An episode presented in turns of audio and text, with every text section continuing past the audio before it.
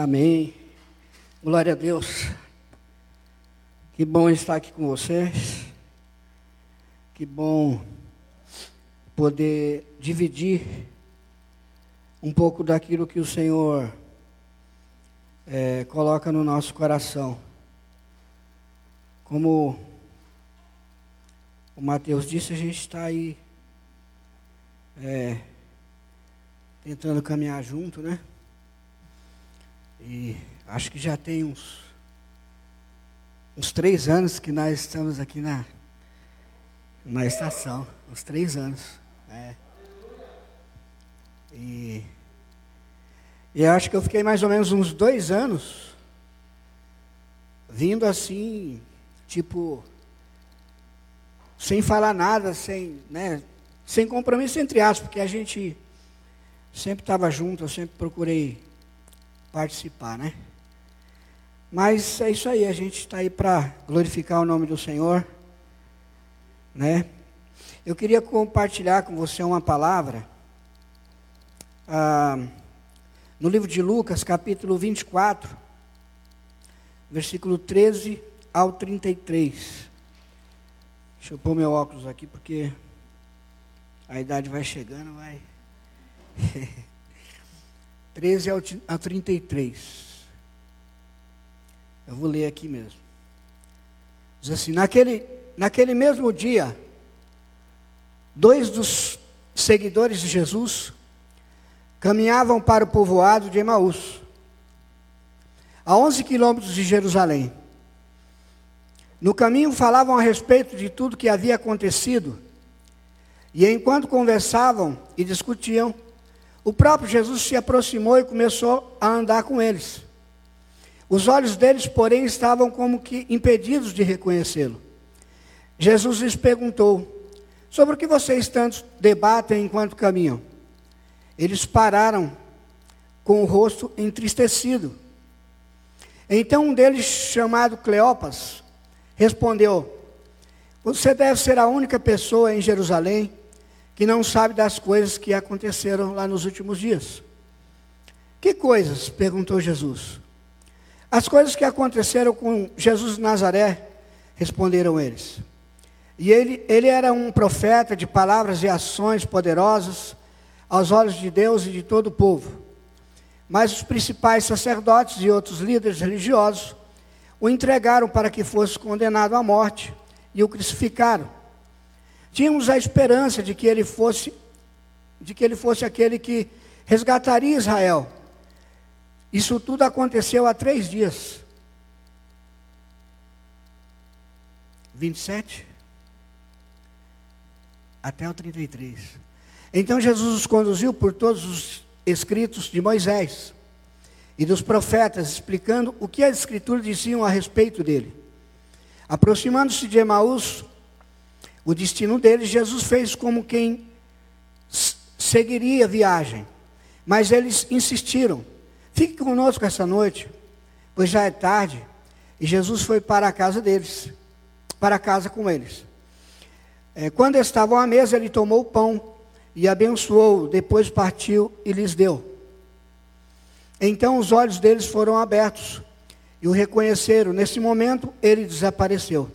Disseram um ao outro: não ardia o nosso coração quando ele falava conosco no caminho e nos explicava as Escrituras? E na mesma hora, levantaram-se e voltaram para Jerusalém. E ali encontraram os onze discípulos e outros que estavam reunidos com eles. Eu gostaria de falar sobre um, um tema que o Senhor colocou no meu coração. O tema é desconstruindo para reconstruir. É, ao ler esse texto aqui, é, a gente percebe uma cena muito comum ou muito familiar, né? A gente percebe uma história parecida com a nossa história, né? Os discípulos de Emaús haviam deixado tudo para seguir Jesus. Eles tinham ouvido as suas mensagens, haviam testemunhado a manifestação do poder de Deus na vida deles, estavam esperando que a glória de Israel seria estabelecida e que Jesus era o Messias. Mas, de repente, de uma hora para outra, parece que uh, a cena muda, começa a mudar. Jesus é preso, condenado e crucificado. Seus sonhos parecem agora não ter, parecem agora ter sido frustrados. Eles voltam então para casa para retornar à, rotina das suas vidas. E, e eu fiquei pensando, será que nós, assim como esses discípulos, em algum momento acreditávamos que Deus deveria ter feito muitas coisas em nossas vidas e Ele não fez? Será que, até mesmo que a gente esperava que Deus fizesse muitas coisas na vida de muitas pessoas e Ele também não fez? Né? E aí de repente a gente olha e começa a ficar meio que desanimado, né, assim como esses discípulos, meio frustrado por não entender né, quem é o Senhor. E é por isso que eu estou falando que eu quero falar sobre desconstruir para reconstruir. Porque às vezes nós construímos uma ideia a respeito de Deus, né? Mas é, conforme o tempo vai se passando e Deus vai ministrando o nosso coração, nós vamos percebendo que aquela ideia que nós tínhamos estava errada, né? Então, nesse momento é, é, é que nós estamos com essa mentalidade, eu me lembro de uma, de, um, de alguns anos atrás, muitos anos atrás, eu, eu tive uma experiência. Ah, eu trabalhava naquela época com jovens e e eu conheci uma, uma moça que entrou no Jovens, o nome dela era Damiana. Ela estava com câncer. E o câncer começou a comer o corpo dela. E ela perdeu uma perna. E aí já estava perdendo a outra. E eu fiquei assim incomodado. Falei, não, cara, eu vou orar por essa menina. Nós vamos orar por ela aí, Deus pode fazer um milagre, de fato pode. Né? E aí eu entrei naquela naquela briga, né, vamos dizer assim, entre aspas, né? No bom sentido, né? E eu comecei a orar por ela, começamos a orar e tal. E é incrível porque quando a gente começou a orar, parece que as coisas começaram a melhorar. E eu fiquei muito animado. Mas aí um dia eu chego em casa e a minha esposa falou para mim: Sabe quem morreu? Eu falei: Quem? A Damiana. Eu fiquei muito frustrado naquele dia, fiquei chateado. Né? E eu falei para Deus, falei, a partir de hoje eu não vou mais falar com o Senhor cura. Fiquei injuriado com Deus. Como se pudesse, né? como se isso fosse alguma coisa. Eu fiquei muito chateado com Deus, falei, a partir de hoje eu não vou mais pregar. Não vou falar que o Senhor cura mais. Por quê? Porque havia uma ideia construída na minha mente de que Deus é obrigado a fazer. Né? Porque Ele é Deus. Mas a verdade é que Ele é Deus independente de qualquer coisa. A verdade é que se ele curar, ele é Deus, se ele não curar, ele é Deus. Se ele me permitir viver, ele é Deus. Mas se hoje ele resolver me levar, ele continua sendo Deus. E é muito complicado porque a gente constrói uma ideia sobre Deus, muitas das vezes, que as Escrituras não falam sobre isso. E eu acho que era mais ou menos essa. A ideia era mais ou menos esse o sentimento daqueles discípulos que estavam é, é, é, indo para Emaús. Eu acho que era mais ou menos assim que eles estavam se sentindo desanimado, frustrado por causa de uma ideia que eles construíram, que na verdade as escrituras não diziam aquilo, né? E eu não sei exatamente qual era a conversa deles. Talvez um dizia para o outro, cara, ele não podia morrer, né? Eu esperava que ele liderasse uma guerra contra os romanos, vencesse, restabelecesse a glória de Israel. Talvez o outro falasse, para mim ele era o Messias. É claro que eu estou aqui né, não estou afirmando que eles isso, mas de repente era mais ou menos isso a ideia, né? E aí um, mas ele morreu, né? E eles estavam frustrados, porque acreditavam que a morte havia vencido, né? E que aquela era a última notícia em Jerusalém. Era a vitória, entre aspas, da morte. Né? E aí Jesus aparece, não tem coisa melhor do que quando Jesus aparece. Né? Quando Jesus aparece, tudo começa a mudar. E aí Jesus aparece e começa a caminhar com eles. E ele pergunta: que palavras são essas? Que vocês estão falando enquanto vocês caminham. Ou seja, a fé deles estavam em, em um Messias imaginário e não no Messias das Escrituras que os profetas profetizaram.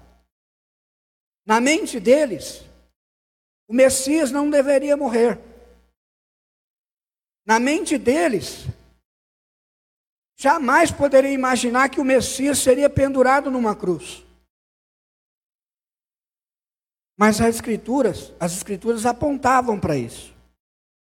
Quero ler com você três versículos aqui, Filipenses 2 e, outro, e 8.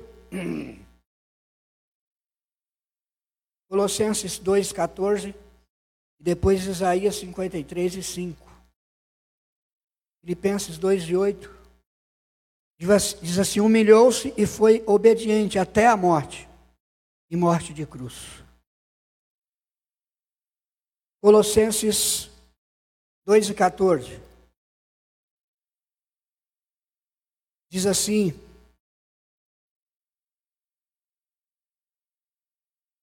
Oi? Ah, não, tudo bem. É. Peraí.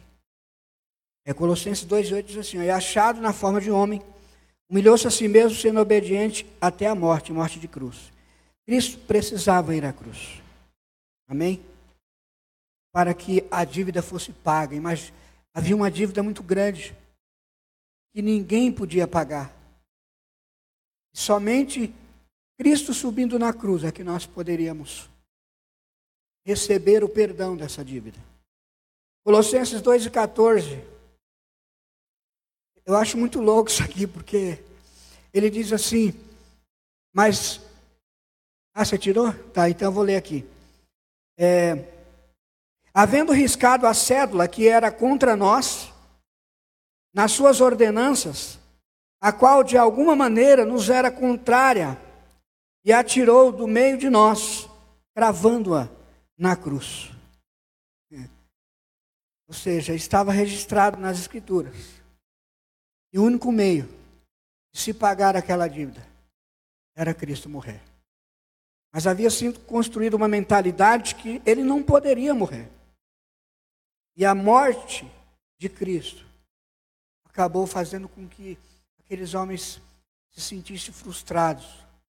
Isaías 53 e 5 diz assim: Mas ele foi ferido por causa das nossas, da nossa rebeldia, esmagado por causa da nosso, dos nossos pecados, sofreu o castigo para que fôssemos restaurados e recebeu açoites para que fôssemos curados. Aleluia. Glória a Deus. Amém. É por isso que nós estamos aqui. Porque ele foi esmagado por nossa causa. Para que hoje nós pudéssemos desfrutar de uma comunhão que somente ele pode nos proporcionar. As, as expectativas é, daqueles discípulos estavam é, é, que estava elas estavam em um Messias que na verdade eles gostariam que existisse, né? Em um Messias que eles imaginaram, mas que não era o Messias profetizado pela Escritura. E aí o resultado é frustração, né? E falta de fé. Quando nós construímos alguma coisa em relação a Deus que não tem nada a ver com Deus, nós vamos olhar para nós e ver que nós acabamos ficando frustrados. E a nossa fé já não é mais a mesma. Né? Mas tem uma boa notícia. Jesus estava andando do lado deles. Jesus estava andando com eles. Né? É, talvez nós temos vivido uma época, uma geração é, de muitas pessoas que estão na igreja e que têm vivido apenas frustração, já não tem nem mais fé, né? Por causa de algo que construiu a respeito de Deus. Mas quem é esse Deus que nós servimos? É um Deus que nós imaginamos do jeito que nós queremos? Que faça tudo que nós queremos? Ou, ou Ele é o Criador, o Deus da glória? Né? Aquele diante do qual nós devemos nos prostrar e dizer: cumpra-se em mim a Sua vontade. Né? Não importa qual seja. É muito, muitas vezes é difícil, às vezes eu falo com a Dani, eu fico conversando com ela lá em casa. Às vezes é difícil falar isso para Deus. Porque muitas vezes a vontade de Deus é exatamente ao contrário da nossa. Não é? Então eu preciso estar disposto a viver aquilo que Deus quer para mim. Porque não importa o que é, ela é que irá glorificar o nome do Senhor. Né? Ele é aquele diante do qual nós devemos orar como Jesus orou. Pai, se possível, passe de mim esse mas faça a sua vontade. É a vontade do Senhor que prevalece. Eu quero dizer para você que é a noite de reconstrução. Eu creio que o Senhor Jesus está aqui nessa noite para reconstruir muito, muito, para desconstruir muitas coisas que nós temos construído e reconstruir a vontade dele, os projetos dele, o plano dele para nós. Amém? Aleluia. Esse é o Deus que nós servimos. Ele quer mudar a nossa mente. Ele quer mudar o nosso coração, ele quer mudar o alvo da nossa fé. De um Deus imaginário para um Deus vivo e verdadeiro. E nos levar a uma relação íntima com o Deus das Escrituras. Aleluia. E deixa eu te falar. O coração de Deus deseja isso. Amém? O coração de Deus deseja nos avivar, nos renovar, transformar a nossa mente, o nosso coração, os nossos conceitos que nós temos. Amém?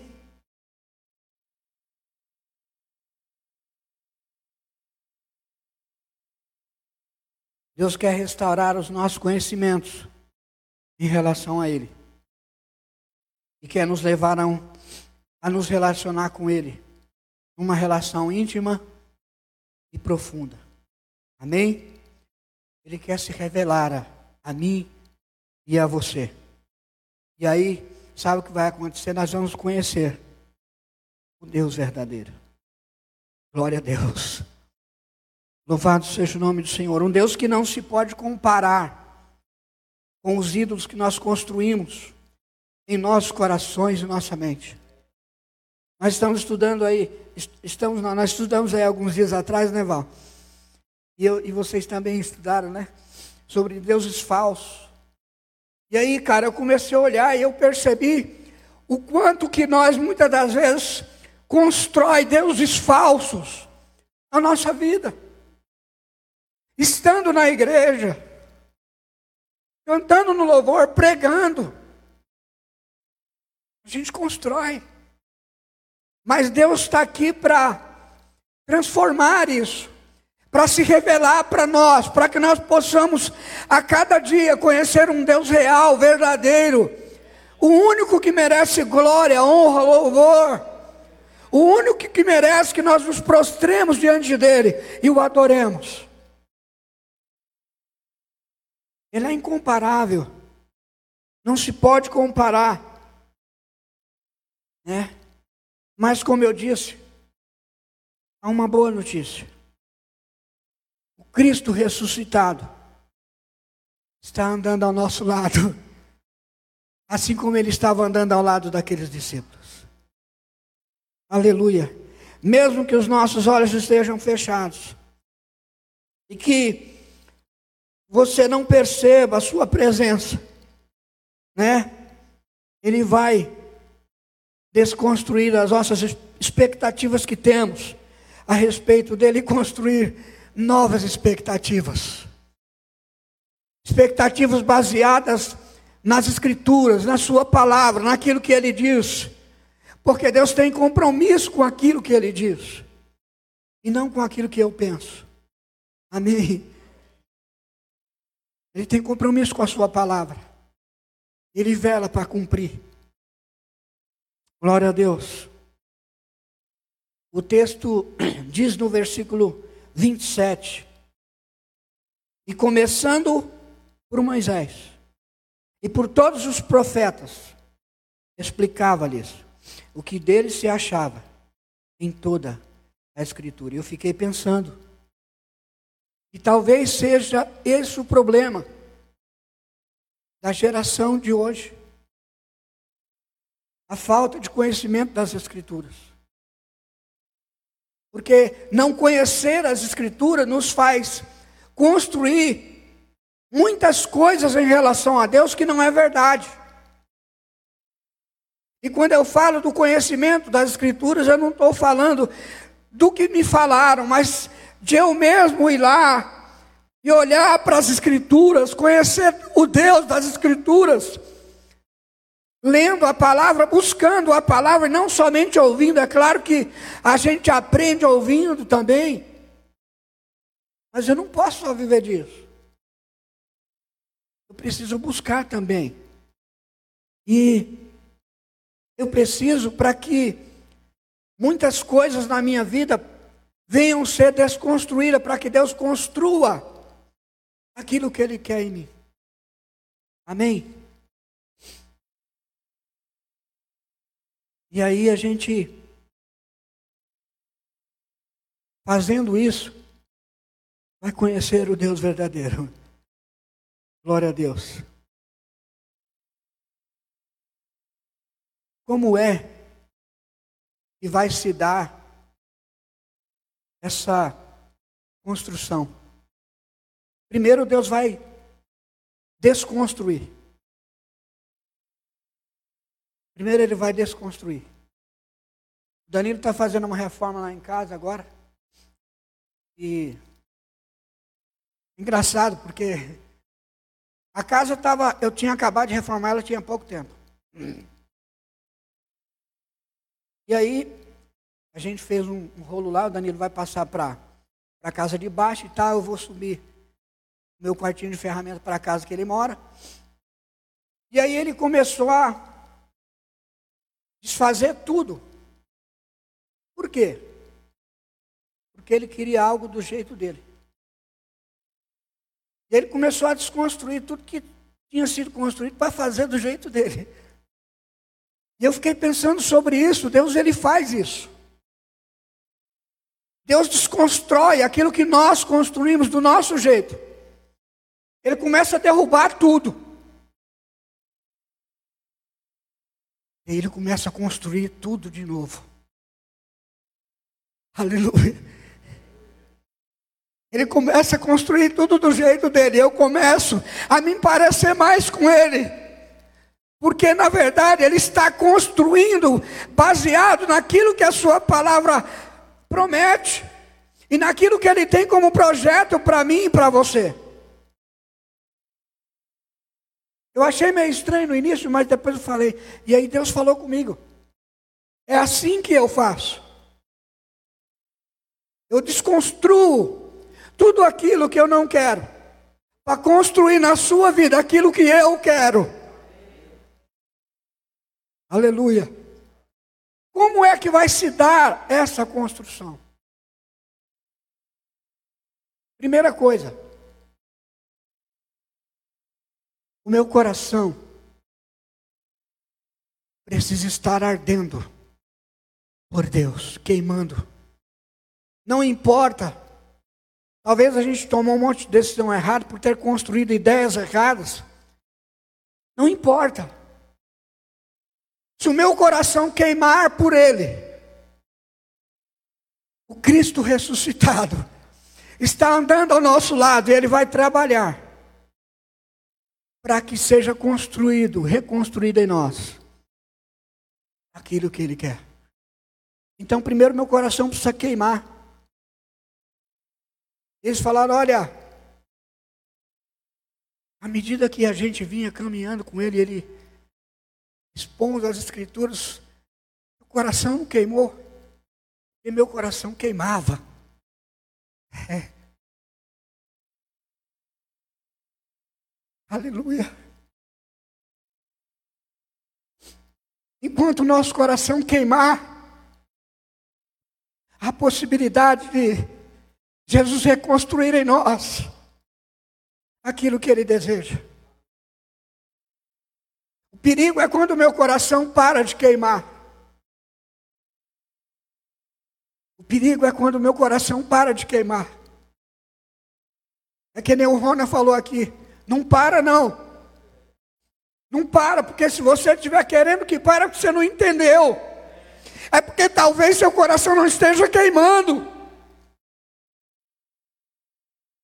Mas Deus, nessa noite,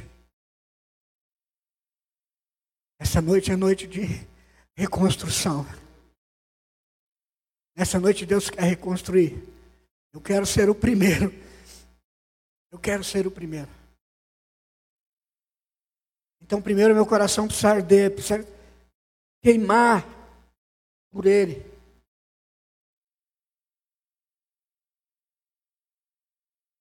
Em segundo lugar, o Senhor nos leva para a Sua palavra.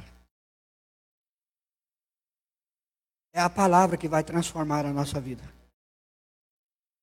É a palavra que vai transformar o nosso caráter. É a palavra que nos fala quem é Ele, o que Ele deseja, o que Ele espera de mim. E mais uma vez eu digo: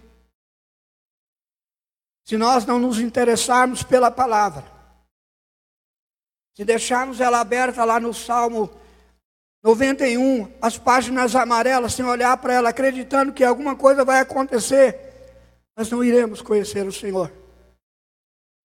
Mas se nós olharmos para ela, Deus irá se manifestar de uma maneira gloriosa. Deus irá nos convencer de muitas coisas que nós precisamos ser convencidos. E aí Deus irá transformar. Você vai perceber que, à medida que Deus fala com você, coisas estão sendo desconstruídas coisas estão sendo derrubadas. E ao mesmo tempo você vai perceber que Deus está construindo coisas novas. E você vai ver que você está tá diferente. Você já não está agindo de muita forma que você agia. Eu já não sou mais o mesmo cara porque Deus está construindo em mim coisas novas. É isso que Ele quer fazer. Nós possamos é, nos apegar a isso. Que nós venhamos permitir que Deus transforme a nossa mente e o nosso coração e construa em nós coisas novas. Amém? Eu não quero passar daqui, porque se eu passar daqui eu vou fazer coisas que não estão tá no meu coração. Foi só até aqui que o Senhor me deu. Amém? Somente até aqui. Deus abençoe aí. Obrigado pela confiança. Tamo junto aí, obrigado.